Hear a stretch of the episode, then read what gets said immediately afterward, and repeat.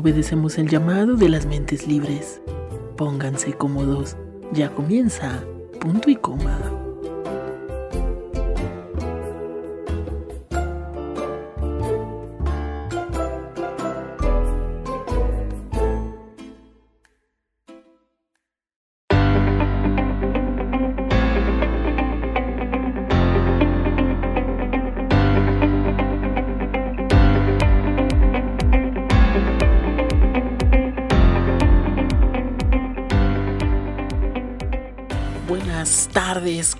Mexicanos, buenas noches compañeros de Venezuela. Muchas gracias por acompañarnos una vez más en este programa tan bonito que tenemos eh, sobre literatura. El día de hoy, eh, más bien vamos a tener una sesión de lectura en la que junto a un par de amigos vamos a recordar algunos cuentos de los célebres hermanos Grimm. Así que no se vayan a mover de sus lugares porque ya comenzamos. Yo soy Julio Pacheco y si eres amante del maravilloso mundo de las letras, acompáñame a esta nueva aventura. Estamos en Radio J y creadores de letras emergentes radio.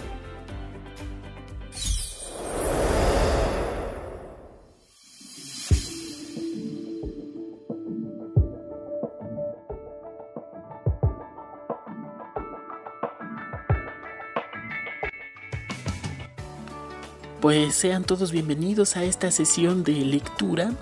El día de hoy quería que nos acompañaran un par de amigos. Por motivos extraoficiales no pudieron estar, pero eh, hicieron favor de grabar sus clips con la lectura de algún cuento popular de los célebres hermanos Grimm y, y pues nos los mandaron. Entonces, antes de empezar, Vamos a ver quiénes son estos personajes, este par de hermanos que recopilaron viejos cuentos regionales y los publicaron en una primera antología titulada eh, Cuentos para la Infancia y el Hogar. Vamos a ver. Jacob y William Green em, eran los dos hermanos mayores de un total de seis hijos de un abogado eh, y pastor de la iglesia eh, calvinista. Siguiendo eh, pues los pasos de su padre, estudiaron derecho en la Universidad de Marburgo entre 1802 y 1806, donde iniciaron una intensa relación con el poeta eh, y, folclorista eh, Clemens Brentano, quien les introdujo en la poesía popular y con él eh, pues aprendieron algunas cosas. También se juntaron con el jurista e historiador de derecho Friedrich Karl von Savigny, el cual los inició en un método de investigación de textos que supuso la base de sus trabajos posteriores. La exaltación de la literatura anónima tradicional del filósofo Johann Gottfried por otra parte, pues influyó decisivamente en, sus ideas sobre la poesía y la narrativa popular, a la que concedían un valor superior a la literatura culta, en tanto que eh, pues eh, eh, era la genuina expresión del espíritu del pueblo, Entre los años 1812 y los años 1822, los hermanos Grimm publicaron los cuentos infantiles y del hogar, una colección de cuentos recogidos de diferentes tradiciones, a menudo eh, conocida como los cuentos de hadas de los hermanos Grimm. Eh, sin duda el gran acierto de este par de hermanos fue mantener eh, en esta publicación el carácter original de los relatos preservados eh, preservando más bien su viveza y, frescura populares al renunciar a toda tentación de reelaboración literaria. A esta recopilación le siguió otra eh, de leyendas históricas germanas que se llamaba Leyendas Alemanas que salió por ahí entre 1816 y 1818. A partir de ese momento siguieron eh, durante unos pocos años trayectorias separadas. William Grimm se, centró en el estudio de la tradición medieval, mientras que Jacob Grimm eh, se, orientó, se orientó hacia la filosofía eh, con un importantísimo trabajo sobre la historia de la lengua. Vamos a ver, los cuentos infantiles y del hogar fueron publicados entre 1812 y 1822 en tres volúmenes. La colección de poemas y canciones populares El cuerno maravilloso del niño eh, dio a los hermanos Grimm una idea para preparar una colección de cuentos. Según el propósito de los Grimm, esta obra había de ser sobre todo un monumento erigido a la literatura popular, un documento que recogiese de boca del pueblo lo poco que se había salvado de la gran producción medieval germánica y que constituía la tradición nacional que suponían perdida. Sus fuentes principales fueron además los recuerdos de su propia infancia y la de sus amigos, la gente sencilla del pueblo a la que iban interrogando y, estas cosas, ¿no? Eh, pues bien, basta ya de, preámbulos, de historias medio explicadas y vamos a pasar directamente a la lectura de uno de los clásicos. Esta historia se llama Cenicienta. Voy a tener que pedir que eh, los oídos sensibles se abstengan porque no es tal como la conocemos. Es una historia con unos tintes un poco más perturbadores. La escuchas por cortesía de nuestros amigos de Un capítulo más audiolibros.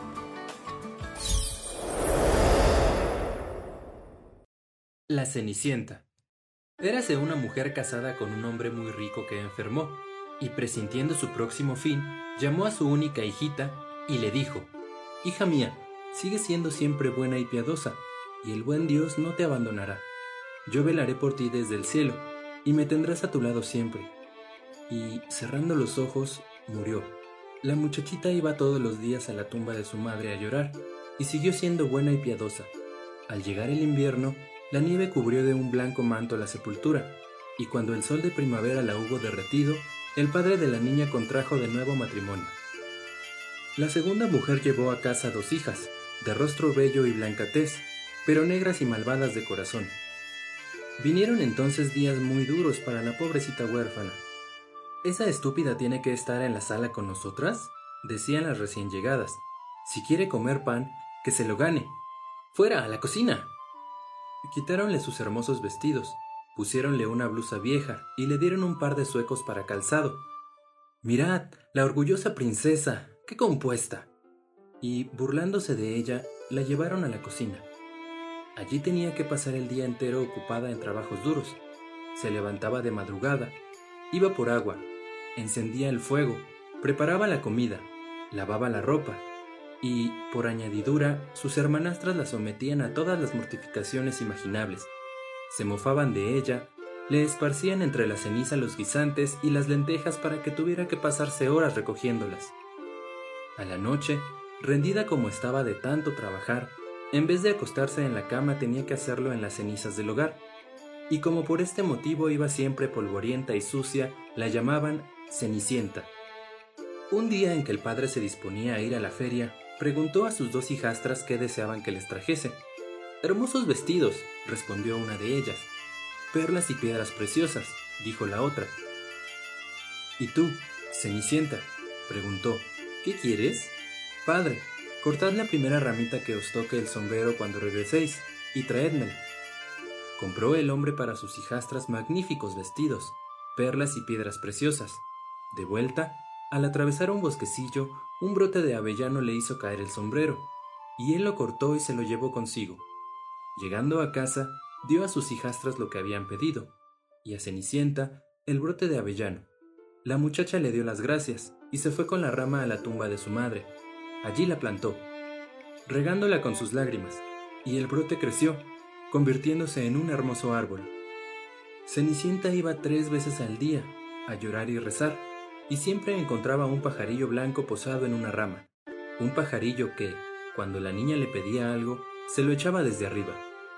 Sucedió que el rey organizó unas fiestas, que debían durar tres días, y a las que fueron invitadas todas las doncellas bonitas del país, para que el príncipe heredero eligiese entre ellas una esposa. Al enterarse las dos hermanastras que también ellas figuraban en la lista, pusiéronse muy contentas. Llamaron a Cenicienta y le dijeron, Peínanos, cepíllanos bien los zapatos y abróchanos las hebillas. Vamos a la fiesta de palacio. Cenicienta obedeció, aunque llorando, pues también ella hubiera querido ir al baile, y así rogó a su madrastra que se lo permitiese. Tú, la Cenicienta, cubierta de polvo y porquería, ¿pretendes ir a la fiesta? No tienes vestido ni zapatos, ¿y quieres bailar? Pero al insistir la muchacha en sus súplicas, la mujer le dijo finalmente, Te he echado un plato de lentejas en la ceniza, si las recoges en dos horas, te dejaré ir. La muchachita saliendo por la puerta trasera, se fue al jardín y exclamó, Palomitas mansas, tortolillas y avecillas todas del cielo, venid a ayudarme a recoger lentejas, las buenas en el pucherito, las malas en el buchecito. Y acudieron a la ventana de la cocina dos palomitas blancas, luego las tortolitas y, finalmente, comparecieron, bulliciosas y presurosas, todas las avecillas del cielo y se posaron en la ceniza. Y las palomitas bajando las cabecitas empezaron. Pic, pic, pic. Y luego todas las demás las imitaron. Pic, pic, pic. Y en un santiamén todos los granos buenos estuvieron en la fuente. No había transcurrido ni una hora cuando, terminado el trabajo, echaron a volar y desaparecieron. La muchacha llevó la fuente a su madrastra, contenta porque creía que la permitirían ir a la fiesta. Pero la vieja le dijo, No, Cenicienta, no tienes vestidos y no puedes bailar. Todos se burlarían de ti. Y como la pobre rompiera a llorar, si en una hora eres capaz de limpiar dos fuentes llenas de lentejas que echaré en la ceniza, te permitiré que vayas. Y pensaba, jamás podrá hacerlo. Pero cuando las lentejas estuvieron en la ceniza, la doncella salió al jardín por la puerta trasera y gritó, Palomitas mansas, tortolillas y avecillas todas del cielo, venid a ayudarme a limpiar las lentejas. Las buenas en el pucherito, las malas en el buchecito. Y enseguida acudieron a la ventana de la cocina dos palomitas blancas, y luego las tortolillas, y finalmente comparecieron bulliciosas y presurosas todas las avecillas del cielo y se posaron en la ceniza. Y las palomitas, bajando las cabecitas, empezaron. Pic, pic, pic, y luego todas las demás las imitaron. Pic, pic, pic, pic. Echando todos los granos buenos en las fuentes. No había transcurrido aún media hora cuando, terminada ya su tarea, emprendieron todas el vuelo. La muchacha llevó las fuentes a su madrastra, pensando que aquella vez le permitiría ir a la fiesta. Pero la mujer le dijo, Todo es inútil, no vendrás, pues no tienes vestidos ni sabes bailar, serías una vergüenza. Y, Volviéndole la espalda, partió apresuradamente con sus dos orgullosas hijas. No habiendo ya nadie en casa, Cenicienta se encaminó a la tumba de su madre, bajo el avellano, y suplicó, Arbolito, sacude tus ramas frondosas, y échame oro y plata y más cosas. Y he aquí que el pájaro le echó un vestido bordado en plata y oro, y unas zapatillas con adornos de seda y plata. Se vistió a toda prisa y corrió al palacio donde su madrastra y hermanastras no la reconocieron, y, al verla tan ricamente ataviada, la tomaron por una princesa extranjera. Ni por un momento se les ocurrió pensar en Cenicienta, a quien creían en su cocina, sucia y buscando lentejas en la ceniza. El príncipe salió a recibirla, y tomándola de la mano, bailó con ella. Y es el caso que no quiso bailar con ninguna otra ni la soltó de la mano. Y cada vez que se acercaba a otra muchacha a invitarlo, se negaba diciendo, Esta es mi pareja. Al anochecer, Cenicienta quiso volver a su casa, y el príncipe le dijo, Te acompañaré, deseoso de saber de dónde era la muchacha bella. Pero ella se le escapó, y se encaramó de un salto al palomar. El príncipe aguardó a que llegase su padre, y le dijo que la doncella forastera se había escondido en el palomar. Entonces pensó el viejo, ¿Será la Cenicienta?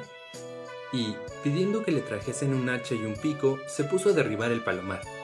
Pero en su interior no había nadie, y cuando todos llegaron a casa, encontraron a Cenicienta entre la ceniza, cubierta con sus sucias ropas, mientras un candil de aceite ardía en la chimenea, pues la muchacha se había dado buena maña en saltar por detrás del palomar y correr hasta el avellano. Allí se quitó sus hermosos vestidos y los depositó sobre la tumba, donde el pajarillo se encargó de recogerlos, y enseguida se volvió a la cocina, vestida con su sucia batita. Al día siguiente, a la hora de volver a empezar la fiesta, cuando los padres y las hermanastras se hubieron marchado, la muchacha se dirigió al avellano y le dijo, Arbolito, sacude tus ramas frondosas y échame oro y plata y más cosas. El pajarillo le envió un vestido mucho más espléndido aún que el de la víspera, y al presentarse ella en palacio tan magníficamente ataviada, todos los presentes se pasmaron ante su belleza. El hijo del rey, que la había estado aguardando, la tomó inmediatamente de la mano y solo bailó con ella. A las demás que fueron a solicitarlo, les respondía, Esta es mi pareja. Al anochecer, cuando la muchacha quiso retirarse, el príncipe la siguió, empeñado en ver a qué casa se dirigía, pero ella desapareció de un brinco en el jardín de detrás de la suya. Crecía en él un grande y hermoso peral, del que colgaban peras magníficas. Subióse ella a la copa con la ligereza de una ardilla, saltando entre las ramas, y el príncipe la perdió de vista. El joven aguardó la llegada del padre y le dijo, La joven forastera se me ha escapado, creo que se subió al peral. Pensó el padre, ¿será la Cenicienta? Y, tomando un hacha, derribó el árbol, pero nadie apareció en la copa y cuando entraron en la cocina allí estaba Cenicienta entre las cenizas, como tenía por costumbre, pues había saltado al suelo por el lado opuesto del árbol, y después de devolver los hermosos vestidos al pájaro del avellano, volvió a ponerse su batita gris. El tercer día, en cuanto se hubieron marchado los demás, volvió Cenicienta a la tumba de su madre y suplicó al arbolillo, Arbolito, sacude tus ramas frondosas y échame oro y plata y más cosas, y el pájaro le echó un vestido soberbio y brillante como jamás se viera en otro lado del mundo, con unos zapatitos de oro puro. Cuando se presentó a la fiesta, todos los concurrentes se quedaron boquiabiertos de admiración. El hijo del rey bailó exclusivamente con ella, y a todas las que se iban a solicitarlo les respondía, Esta es mi pareja. Al anochecer se despidió Cenicienta. El hijo del rey quiso acompañarla, pero ella se escapó con tanta rapidez que su admirador no pudo darle alcance pero esta vez recurrió a un ardid. Mandó embadurnar con pez las escaleras de palacio, por lo cual, al saltar la muchacha los peldaños, quedósele la zapatilla izquierda adherida a uno de ellos. Recogióla el príncipe y observó que era diminuta, graciosa y toda ella de oro. A la mañana siguiente presentóse en casa del hombre y le dijo, Mi esposa será aquella cuyo pie se ajuste a este zapato. Las dos hermanastras se alegraron pues ambas tenían los pies muy lindos. La mayor fue a su cuarto para probarse la zapatilla, acompañada de su madre. Pero no había modo de introducir el dedo gordo, y al ver que la zapatilla era demasiado pequeña, la madre, alargándole un cuchillo, le dijo Córtate el dedo. Cuando seas reina, no tendrás necesidad de andar a pie. Hízolo así la muchacha. Forzó el pie en el zapato y reprimiendo el dolor, presentóse al príncipe. Él la hizo montar en su caballo y se marchó con ella, pero hubieron de pasar por delante de la tumba, y dos palomitas que estaban posadas en el avellano gritaron Sangre hay en el zapato, el zapato no le va, la novia verdadera en casa está. Miróle el príncipe el pie y vio que de él fluía sangre.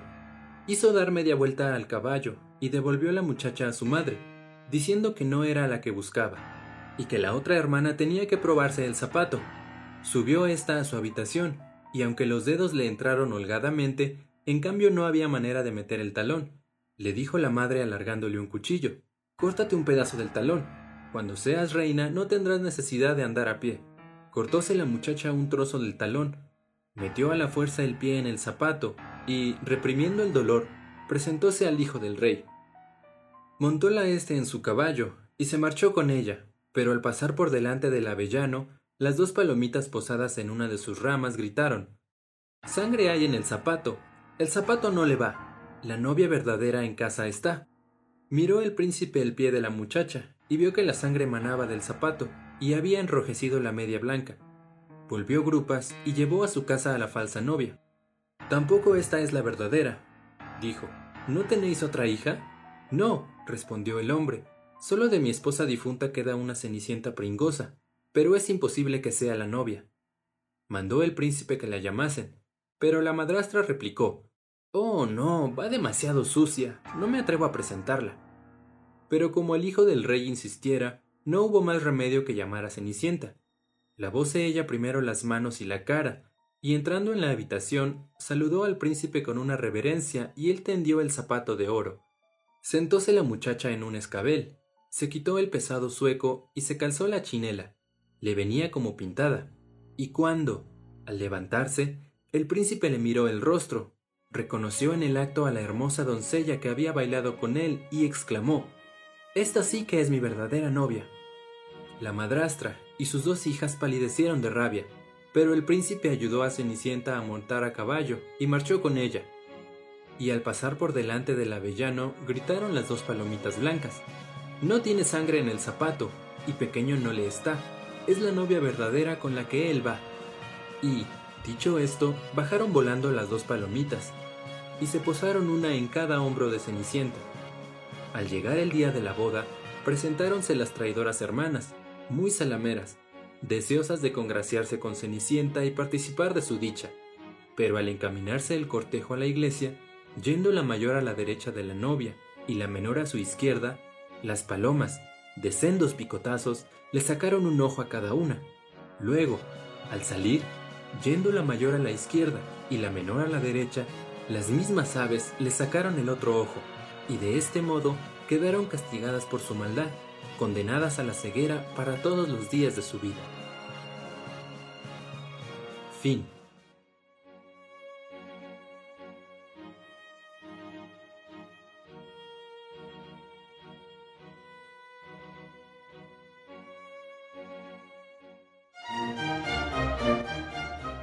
Lo mejor de la literatura está aquí, en Creadores de Letras Emergentes Radio.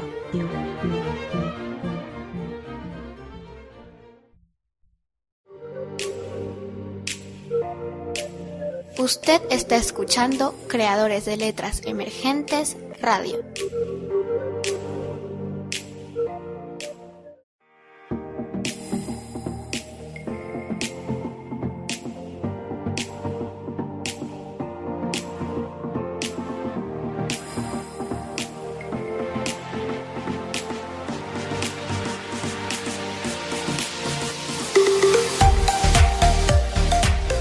Creadores de Letras Emergentes Radio. Un sentimiento que se transmite desde una estrella cercana a la Tierra. Un sentimiento que concientiza y no contamina. Una nueva manera de escuchar la vida. Una nueva manera de educar y recrear. Un sentimiento que prevalecerá a través del tiempo. Un sentimiento que se convierte en audio para llegar a tu corazón. Y compartir todas tus tardes con un buen café y buena música. Una idea expresada a varias voces, una escuela abierta y tu oportunidad de escucharte en la radio. Una radio donde el pasado se convierte en el presente y se proyecta hacia el futuro. Creadores de letras emergentes radio, energía pura y refrescante que armoniza tu ecosistema.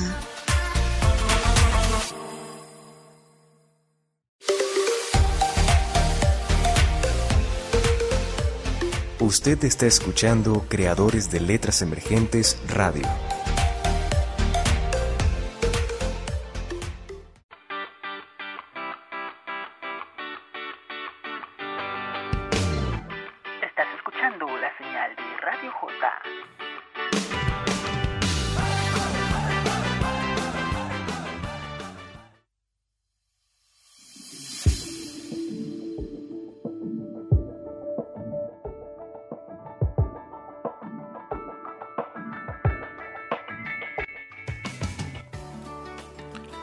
Y ya estamos de regreso, queridos amigos.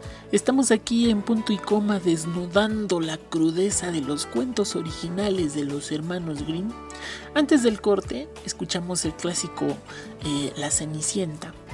Ahora vamos a escuchar un segundo cuento, otro clásico. Esto es Blancanieves. Este cuento es traído a este espacio gracias a nuestros amigos de Bibliomancia. Así que vamos a escucharlo y ya regresamos.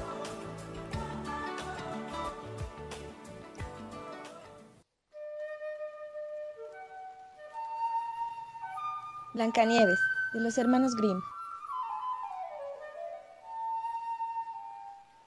Había una vez en pleno invierno una reina que se dedicaba a la costura sentada cerca de una ventana, con marco de ébano negro. Los copos de nieve caían del cielo como plumones. Mirando nevar, se pinchó un dedo con su aguja y tres gotas de sangre cayeron en la nieve. Como el efecto que hacía el rojo sobre la blanca nieve era tan bello, la reina se dijo, Ojalá tuviera una niña tan blanca como la nieve, tan roja como la sangre y tan negra como la madera del ébano. Poco después tuvo una niñita que era tan blanca como la nieve, tan encarnada como la sangre y cuyos cabellos eran tan negros como el ébano. Por todo eso fue llamada Blancanieves, y al nacer la niña, la reina murió. Un año más tarde, el rey tomó otra esposa. Era una mujer bella, pero orgullosa y arrogante, y no podía soportar que nadie la superara en belleza. Tenía un espejo maravilloso, y cuando se ponía frente a él mirándose, le preguntaba, Espejito, espejito de mi habitación, ¿quién es la más hermosa de esta región? Entonces el espejo respondía, La reina es la más hermosa de esta región.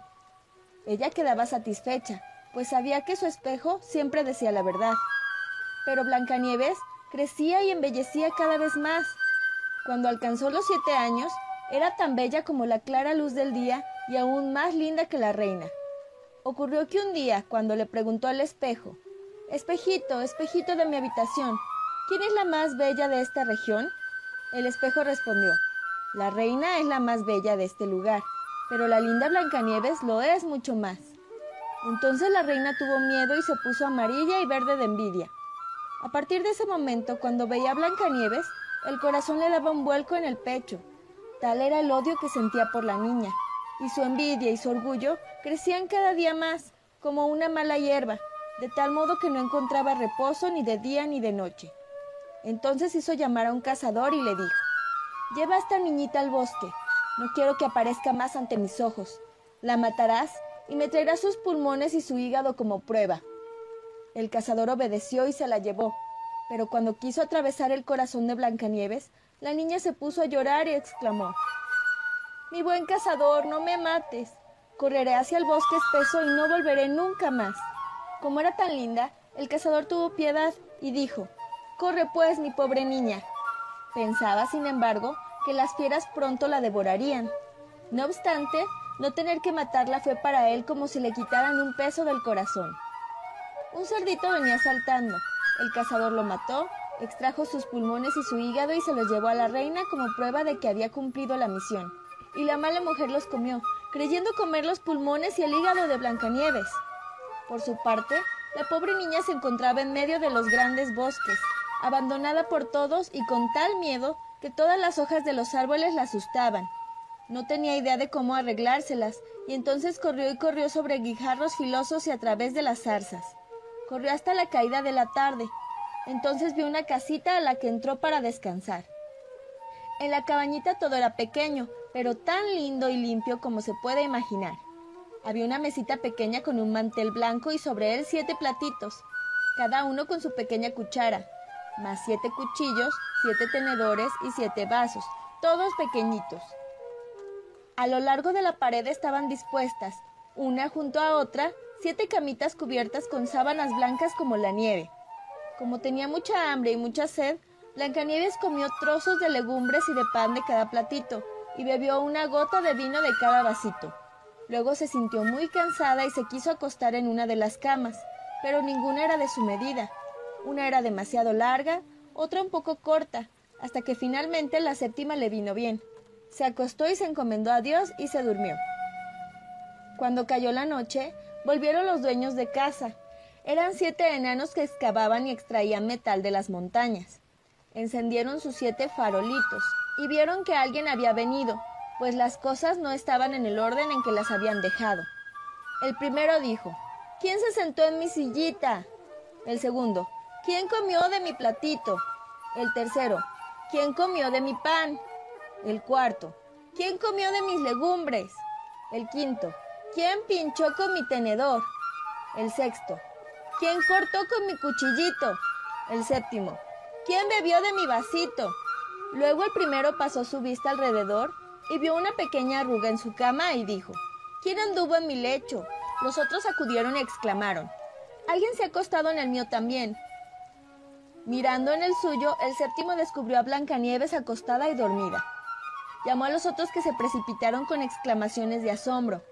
Entonces fueron a buscar sus siete farolitos para alumbrar a Blancanieves. ¡Oh, mi Dios! exclamaron. ¡Qué bella es esta niña! Y sintieron una alegría tan grande que no la despertaron y la dejaron seguir dormida. El séptimo enanito se acostó una hora con cada uno de sus compañeros y así pasó la noche. Al amanecer Blancanieves despertó y viendo a los siete enanos tuvo miedo, pero ellos se mostraron amables y le preguntaron ¿Cómo te llamas? Me llamo Blancanieves, respondió ella. ¿Cómo llegaste hasta nuestra casa? Entonces ella les contó que su madrastra había querido matarla, pero el cazador había tenido piedad de ella, permitiéndole correr durante todo el día hasta encontrar la casita.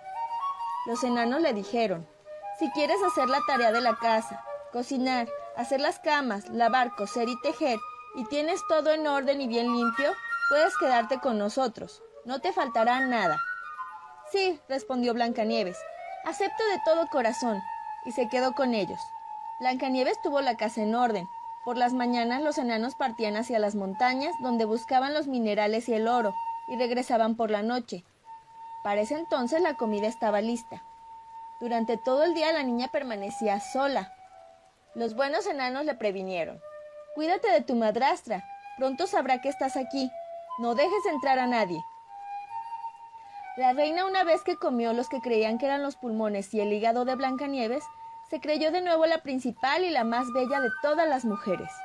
Se puso ante el espejo y dijo Espejito, espejito de mi habitación, ¿quién es la más hermosa de esta región? Entonces el espejo respondió La reina es la más hermosa de esta región, pero pasando los bosques, en la casa de los enanos, la linda Blancanieves lo es mucho más. La reina quedó aterrorizada, pues sabía que el espejo no mentía nunca. Se dio cuenta de que el cazador la había engañado y de que Blancanieves vivía. Reflexionó y buscó un nuevo modo de deshacerse de ella, pues hasta que no fuera la más bella de la región, la envidia no le daría tregua ni reposo. Cuando finalmente urdió un plan, se pintó la cara, se vistió como una vieja vendedora y quedó totalmente irreconocible. Así disfrazada atravesó las siete montañas y llegó a la casa de los siete enanos. Golpeó a la puerta y gritó Vendo buena mercadería. Vendo. Vendo. Blancanieves miró por la ventana y dijo Buen día, buena mujer. ¿Qué vende usted? Una excelente mercadería, respondió. Cintas de todos los colores.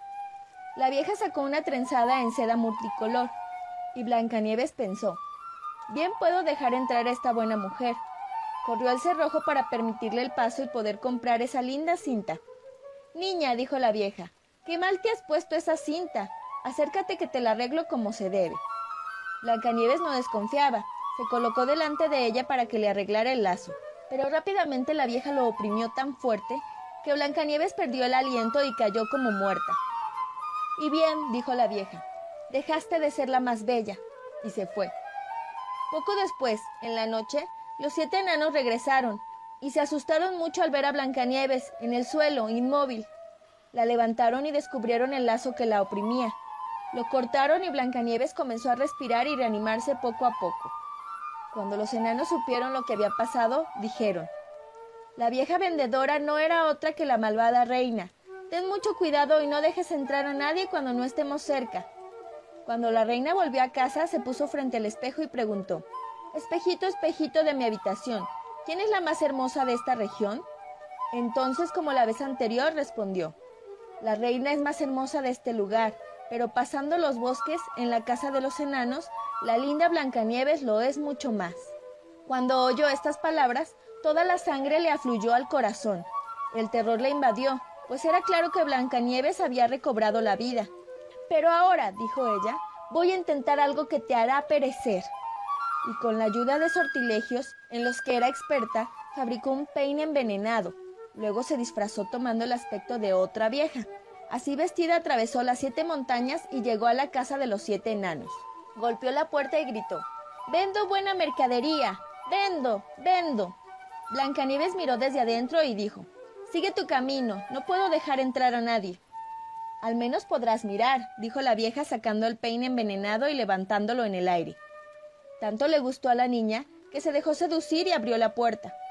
Cuando se pusieron de acuerdo sobre la compra, la vieja le dijo Ahora te voy a peinar como corresponde. La pobre Blancanieves, que nunca pensaba mal, dejó hacer a la vieja, pero apenas ésta le había puesto el peine en los cabellos, El veneno hizo su efecto y la pequeña cayó sin conocimiento. Oh, prodigio de belleza, dijo la mala mujer, ahora sí que acabé contigo. Por suerte la noche llegó pronto trayendo a los enanos con ella. Cuando vieron a Blancanieves en el suelo como muerta, sospecharon enseguida de la madrastra. Examinaron a la niña y encontraron el peine envenenado. Apenas lo retiraron, Blancanieves volvió en sí y les contó lo que había sucedido. Entonces le advirtieron una vez más que debía cuidarse y no abrir la puerta a nadie. En cuanto llegó a su casa la reina, se colocó frente al espejo y dijo Espejito, espejito de mi habitación, ¿quién es la más hermosa de esta región? Y el espejito respondió nuevamente La reina es la más hermosa de esta región, pero pasando los bosques, en la casa de los enanos, la linda Blancanieves lo es mucho más. La reina al oír hablar al espejo de este modo, se estremeció y tembló de cólera. Es necesario que Blancanieves muera, exclamó, aunque me cueste la vida misma. Se dirigió entonces a una habitación escondida y solitaria a la que nadie podía entrar, y fabricó una manzana envenenada. Exteriormente parecía buena, blanca y roja, y también hecha que tentaba a quien la veía, pero apenas se comía un trocito, sobrevenía la muerte. Cuando la manzana estuvo pronta, se pintó la cara, se disfrazó de campesina y atravesó las siete montañas hasta llegar a la casa de los siete enanos. Golpeó. Blancanieves sacó la cabeza por la ventana y dijo no puedo dejar entrar a nadie. Los enanos me lo han prohibido. No es nada, dijo la campesina. Me voy a librar de mis manzanas. Toma, te voy a regalar una. No, dijo Blancanieves. Tampoco debo aceptar nada. ¿Temes que esté envenenada? dijo la vieja. Mira, corto la manzana en dos partes. Tú comerás la parte roja y yo la parte blanca. La manzana estaba tan ingeniosamente hecha que solamente la parte roja contenía veneno. La bella manzana tentaba a Blancanieves, y cuando vio a la campesina comer, no pudo resistir más. Estiró la mano y tomó la mitad envenenada. Apenas tuvo un trozo en la boca y cayó muerta. Entonces la vieja la examinó con mirada horrible, rió muy fuerte y dijo, Blanca como la nieve, roja como la sangre, negra como el ébano. Esta vez los enanos no podrán reanimarte. Vuelta a su casa interrogó al espejo. Espejito, espejito de mi habitación, ¿quién es la más hermosa de esta región? Y el espejo finalmente respondió, la reina es la más hermosa de esta región. Entonces su corazón envidioso encontró reposo, si es que los corazones envidiosos pueden encontrarlo alguna vez. A la noche, al volver a la casa, los enanitos encontraron a Blancanieves tendida en el suelo, sin que un solo aliento escapara de su boca. Estaba muerta. La levantaron, Buscaron alguna cosa envenenada, aflojaron sus lazos, le peinaron los cabellos, la lavaron con agua y con vino. Pero todo esto no sirvió de nada. La querida niña estaba muerta y siguió estándolo. La pusieron en una parihuela. Se sentaron junto a ella y durante tres días lloraron. Luego quisieron enterrarla, pero ella estaba tan fresca como una persona viva y mantenía aún sus mejillas sonrosadas. Los enanos se dijeron, no podemos ponerla bajo la tierra negra, e hicieron un ataúd de vidrio para que se la pudiera ver desde todos los ángulos. La pusieron adentro e inscribieron su nombre en letras de oro, proclamando que era hija de un rey. Luego expusieron el ataúd en la montaña. Uno de ellos permanecería siempre a su lado para cuidarla. Los animales también vinieron a llorarla, primero un mochuelo, luego un cuervo y más tarde una palomita. Blancanieves permaneció mucho tiempo en el ataúd sin descomponerse, al contrario, parecía dormir, ya que siempre estaba blanca como la nieve, roja como la sangre y sus cabellos eran negros como el ébano. Ocurrió una vez que el hijo de un rey llegó, por azar, al bosque y fue a casa de los enanos a pasar la noche. En la montaña vio el ataúd con la hermosa Blancanieves en su interior y leyó lo que estaba escrito en letras de oro. Entonces dijo a los enanos, Denme ese ataúd, les daré lo que quieran a cambio. No lo daríamos por todo el oro del mundo, respondieron los enanos. En ese caso, replicó el príncipe, regálenmelo, pues no puedo vivir sin ver a Blancanieves. La honraré, la estimaré como a lo que más quiero en el mundo. Al oírlo hablar de ese modo, los enanos tuvieron piedad de él y le dieron el ataúd. El príncipe lo hizo llevar sobre las espaldas de sus servidores, pero sucedió que éstos tropezaron contra un arbusto y como consecuencia del sacudón El trozo de manzana envenenada que Blancanieves aún conservaba en su garganta fue despedido hacia afuera. Poco después abrió los ojos, levantó la tapa del ataúd y se irguió resucitada. Oh Dios, ¿dónde estoy? exclamó. Estás a mi lado, le dijo el príncipe lleno de alegría. Le contó lo que había pasado y le dijo Te amo como a nadie en el mundo. Ven conmigo al castillo de mi padre. Serás mi mujer.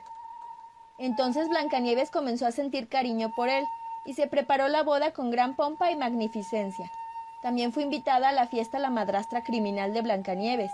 Después de vestirse con sus hermosos trajes, fue ante el espejo y preguntó Espejito, espejito de mi habitación, ¿quién es la más hermosa de esta región? El espejo respondió La reina es la más hermosa de este lugar, pero la joven reina lo es mucho más. Entonces la mujer lanzó un juramento y tuvo tanto, tanto miedo, que no supo qué hacer. Al principio no quería ir de ningún modo a la boda, pero no encontró reposo hasta no ver a la joven reina. Al entrar reconoció a Blancanieves, y la angustia y el espanto que le produjo el descubrimiento la dejaron clavada al piso sin poder moverse. Pero ya habían preparado unos zapatos de hierro sobre carbones encendidos, y luego los colocaron delante de ella con tenazas. Se obligó a la madrastra a entrar en los zapatos incandescentes y a bailar hasta que le llegara la muerte.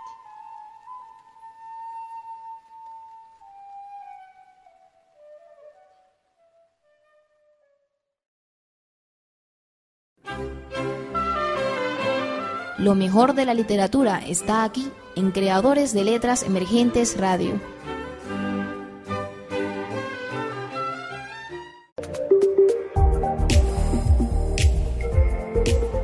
La academia nos enseña y nos educa. Ven y acompáñanos por Creadores de Letras Emergentes Radio.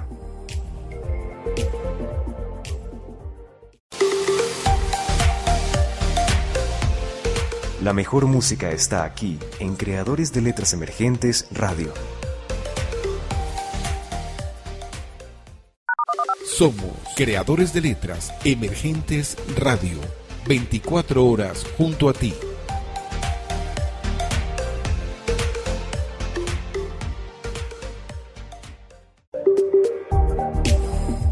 Usted está escuchando Creadores de Letras Emergentes Radio.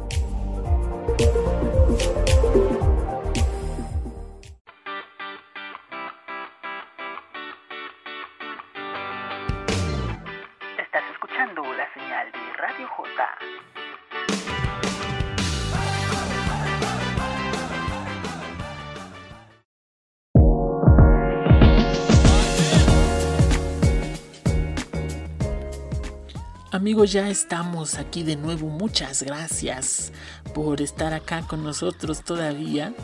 Ya estamos llegando al final de esta entretenida sesión de lectura, sesión de cuentos. Y este cuento que vamos a escuchar ahora, eh, pues es otro de los que hemos oído y leído en mil versiones. Y esta vez eh, la original viene a nosotros por cortesía de los amigos de eh, La Carlita del Silencio. En este trabajo nos presentan un estilo bastante oscuro de El flautista de Hamelin. Vamos a escucharlo y regresamos para enmarcar. Todo trato conlleva una consecuencia y se debe cumplir la palabra. Las promesas. El flautista de Hamelin. Hace mucho tiempo había un hermoso pueblo llamado Hamelin, rodeado de montañas y prados, bañado por un lindo riachuelo. Un pueblo realmente hermoso y tranquilo, en el cual sus habitantes vivían felices. Pero un día sucedió algo muy extraño en el pueblo de Hamelin. Todas las calles fueron invadidas por miles de ratones que merodeaban por todas partes, arrasando con todo el grano que había en los graneros y con toda la comida de sus habitantes. Nadie acertaba a comprender el motivo de la invasión, y, por más que intentaban ahuyentar a los ratones, parecía que lo único que conseguían era que acudiesen más y más ratones. Ante la gravedad de la situación, los gobernantes de la ciudad, que veían peligrar sus riquezas por la voracidad de los ratones, convocaron al consejo y dijeron, Daremos cien monedas de oro a quien nos libre de los ratones. Pronto se presentó un joven flautista quien nadie había visto antes y les dijo, La recompensa será mía. Esta noche no quedará ningún solo ratón en Hamelin. El joven cogió su flauta y empezó a pasear por las calles de Jamelín, haciendo sonar una hermosa melodía que parecía encantar a los ratones. Poco a poco, todos los ratones empezaron a salir de sus escondrijos, a seguirle mientras el flautista continuaba tocando, incansable, aquella misteriosa flauta. Caminando y caminando, el flautista se alejó de la ciudad hasta llegar a un río, donde todos los ratones subieron a una balsa que se perdió en la distancia. Los jamelienses, al ver las calles de Jamelín libres de ratones, respiraron aliviados. Por fin estaban tranquilos y podían volver a sus negocios. Estaban tan contentos que organizaron una fiesta, olvidando que había sido el joven flautista quien les había conseguido alejar a los ratones. A la mañana siguiente, el joven volvió a Jamelín para recibir la recompensa que le habían prometido. Pero los gobernantes, que eran muy codiciosos y solamente pensaban en sus propios bienes, no quisieron cumplir con su promesa. Vete de nuestro pueblo. ¿Crees que te debemos pagar algo cuando lo único que has hecho ha sido tocar la flauta? Nosotros no te debemos nada. El joven flautista se enojó mucho a causa de la avaricia y la ingratitud de aquellas personas y prometió que se vengaría. Entonces, cogió aquella misteriosa flauta con la que había hechizado a los ratones y empezó a tocar una melodía muy dulce. Pero esta vez no fueron los ratones los que lo siguieron, sino todos y cada uno de los niños del pueblo, cogidos de la mano sonriendo y sin hacer caso de los ruegos de sus padres, siguieron al joven hasta las montañas, donde el flautista los encerró en una cueva, oscura, fría y desconocida, en donde no había más que pestilencias, humedad y peligros. Pero en la mente de los niños, hipnotizados por aquella melodía, ellos no veían más que una cueva, repleta de juegos y golosinas. Todos ellos entraron felices y contentos. Y cuando por fin había entrado el último de los niños, ésta se cerró dejándolos para siempre atrapados en ella. Entraron en la cueva todos los niños menos uno. Un niño que iba con muletas y no pudo alcanzarlos. Cuando el niño vio que la cueva se cerraba y el extraño comportamiento de los demás, fue corriendo al pueblo a avisar a todos. Toda la gente del pueblo corrió a la cueva para poder rescatar a los niños, pero jamás pudieron abrirla. Jamelín se convirtió en un pueblo triste sin las risas y la alegría de los niños. Hasta las flores que siempre tenían unos colores espléndidos quedaron pálidas, quedaron pálidas de tanta tristeza. Los gobernantes de Jamelín, junto al resto de los habitantes del pueblo, buscaron al flautista para pagarle las cien monedas de oro y pedirle perdón. Pedirle perdón por no cumplir con aquella parte del trato y que por favor les devolviese a los niños. Pero nunca lo encontraron y jamás pudieron recuperar a los niños. A partir de aquel día, los habitantes de Jamelín dejaron de ser tan avaros y cumplieron siempre con sus promesas, aunque para su mala suerte, ya era demasiado tarde para los niños.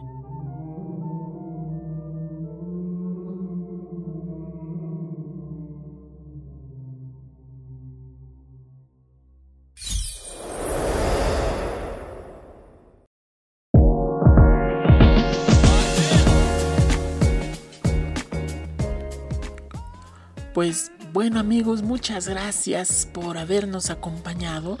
Ya con esto nos pasamos a despedir.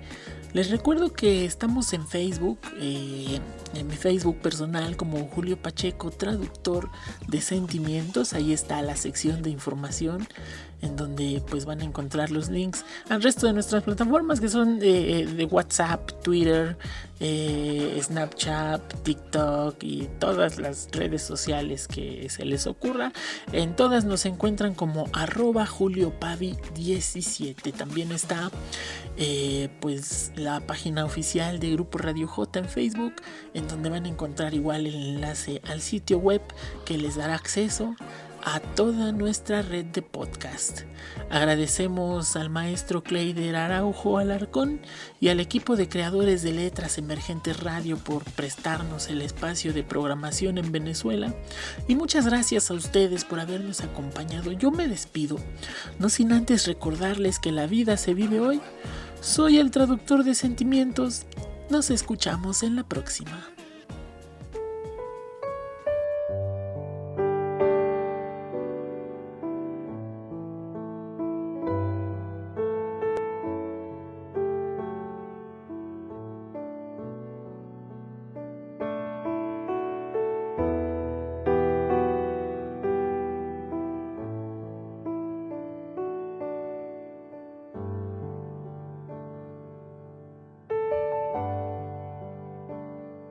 Yo solo quería una historia de amor donde los protagonistas fuéramos los dos.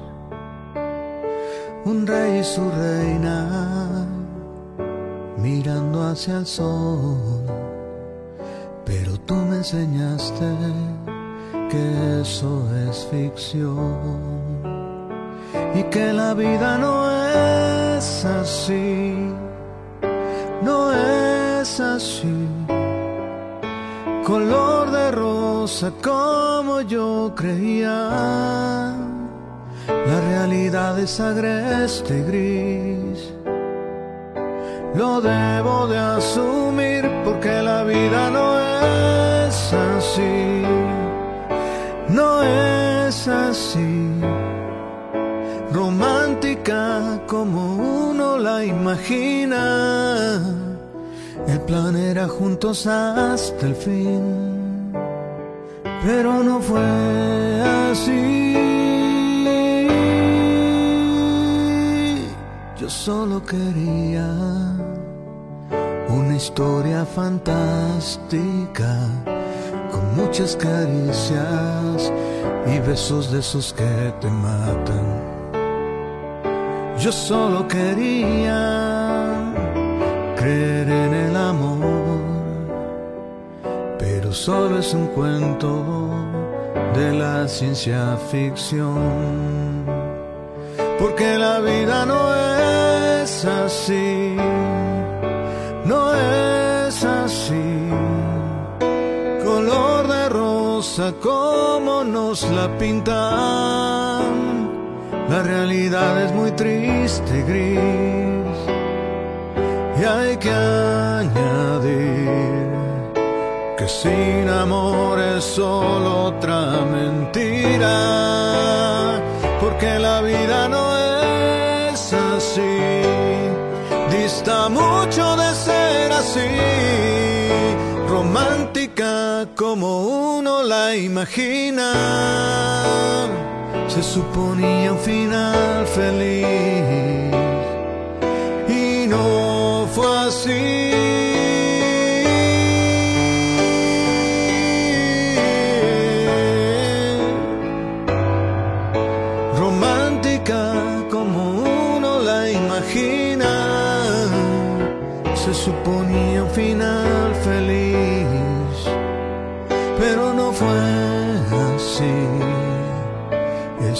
Tan solo pasa en las películas.